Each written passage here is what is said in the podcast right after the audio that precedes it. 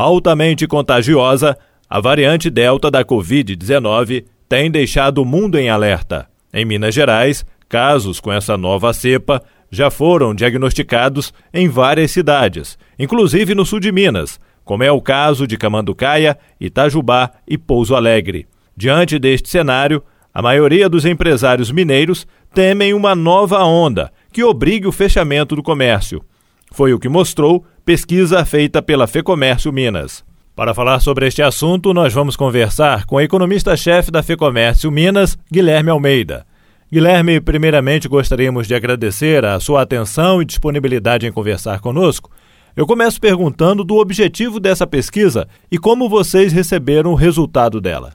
Bom, é, a pesquisa, né, o objetivo principal foi avaliar os impactos da pandemia e as perspectivas que os empresários possuem a respeito dos desdobramentos que ela vem apresentando. E a gente percebeu que existe um certo receio quanto a uma possível onda relacionada à variante Delta da, da Covid-19. E o porquê que isso é importante de ser acompanhado? Porque um possível desdobramento de uma nova onda pode levar a novos fechamentos de estabelecimentos, né, justamente por conta aí das prefeituras adotando uma postura mais cautelosa em relação ao vírus, é, e isso pode comprometer a atividade operacional de muitos estabelecimentos, principalmente em um momento de recuperação da atividade econômica e em um momento que historicamente tende a ser melhor para o varejo, que é o segundo semestre. Então existe uma preocupação dos desdobramentos que essa nova variante pode causar em toda a economia e principalmente nos estabelecimentos varejistas. Além, obviamente, da incerteza que isso causa, né? E quando nós temos uma incerteza muito alta no mercado, os empresários tendem a postergar investimentos e os consumidores tendem também a postergar consumo, principalmente de bens financiados, bens duráveis, enfim. O resultado dessa pesquisa, Guilherme, só para a gente usar um termo popular, é devido também a muitos comerciantes estarem na corda bamba neste momento? Sim, é, muitos empresários relataram que sofreram prejuízos em decorrência da pandemia, isso é natural, né? Muitos estabelecimentos ficaram com as portas fechadas por muito tempo, o fluxo de clientes ainda não retomou o nível pré-pandemia, muitas empresas estão com dificuldades em realizar as suas vendas, escoar os seus, suas mercadorias, enfim, porque além do cenário da pandemia, nós temos um cenário aí de indicadores de emprego e renda bastante deteriorados. Então, o volume vendido pelo varejo vem oscilando bastante. Né? E muitas empresas, cerca de 40% do, do, das empresas entrevistadas, é, relataram que estão com falta de liquidez, com problema de caixa, que é aquele capital principalmente de curto prazo, para honrar com os compromissos que mantêm as operações do dia a dia, pagamento de aluguel, pagamento de serviços essenciais, internet, água, enfim, é, folha de pagamentos. Então é uma situação delicada e um possível desdobramento pode agravar isso ainda mais. Para que a gente possa entender um pouco mais, Guilherme, quais foram as perguntas feitas aos empresários?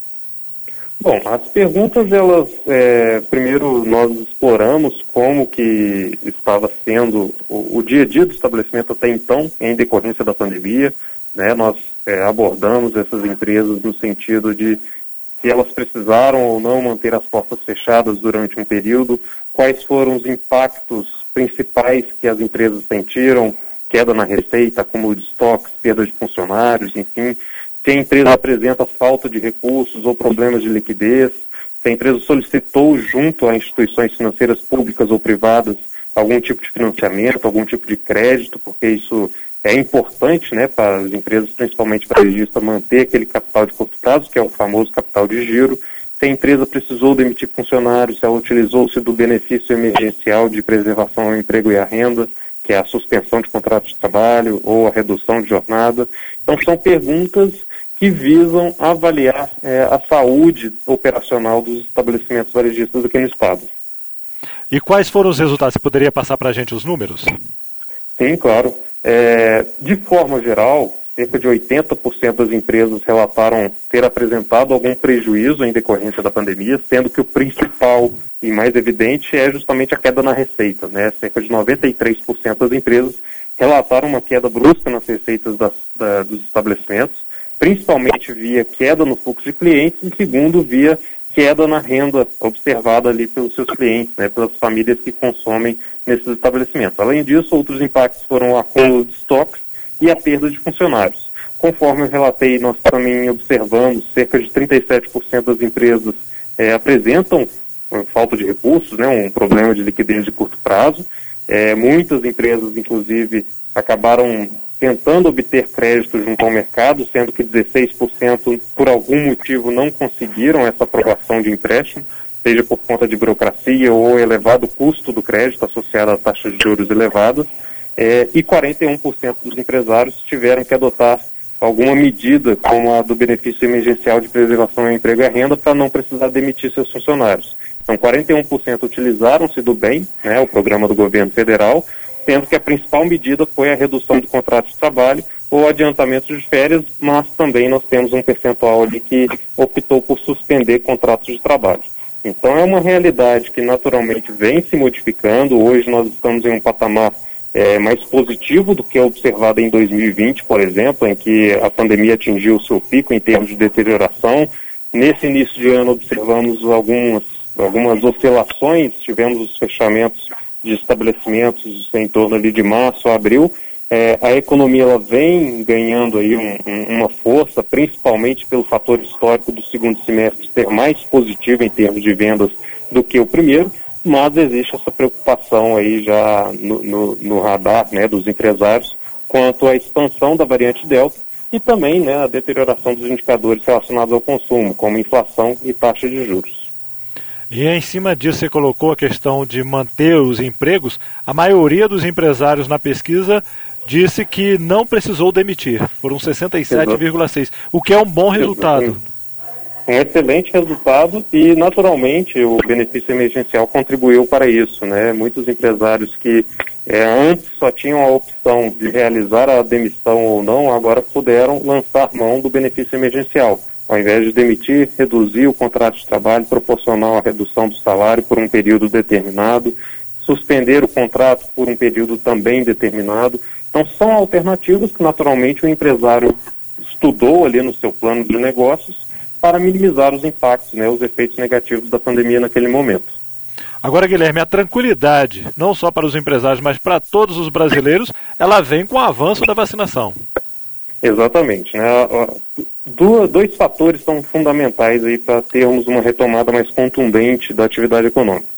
O primeiro é continuarmos seguindo os protocolos sanitários, né? independente se estamos em um cenário avançado ou não de vacinação, é importante que é, continuemos a seguir as medidas sanitárias, utilizando álcool gel, utilizando máscara, evitando aglomeração, respeitando aquele número mínimo de clientes dentro dos estabelecimentos comerciais e, é claro, o avanço da campanha de imunização, porque a imunização ela está associada a uma queda na mortalidade e quando eu tenho uma queda na mortalidade, a confiança dos agentes econômicos é, também retorna. Então, esses dois são os pilares aí para a retomada da atividade econômica com mais força.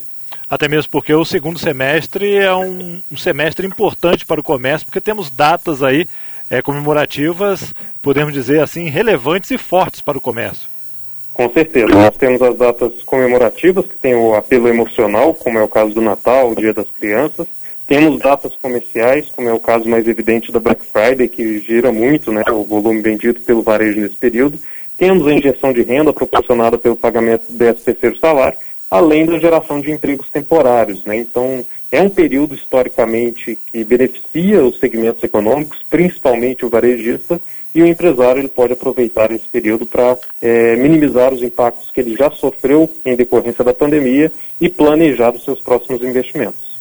Então, se quisermos termos um futuro aí mais tranquilo, é o que você falou, né? Continuarmos adotando a continuarmos adotando as medidas de prevenção e também é, para quem ainda não vacinou, se vacinar e quem se vacinou continuar mantendo os cuidados necessários. Exatamente, não é momento de relaxar, até porque a economia ela vem apresentando essas oscilações pontuais e a variante Delta ela gera essa preocupação. Né? Então, o melhor remédio é seguir os protocolos e seguir a campanha também de imunização. Ok, Guilherme, mais uma vez eu gostaria então de agradecer a sua atenção e disponibilidade de conversar conosco e desejar bom trabalho aí para você. Para você também é sempre um prazer. Forte abraço. Conversamos com o economista-chefe da FEComércio Minas, Guilherme Almeida, falando acerca da pesquisa de opinião Impactos do novo coronavírus na atividade econômica, que foi realizada entre os dias 26 de julho e 4 de agosto, com 398 empresas do comércio varejista, atacadista e de serviços de Minas Gerais. Jefferson Machado, da Rádio Difusora HD, para a rede Arquidiocesana de Rádio.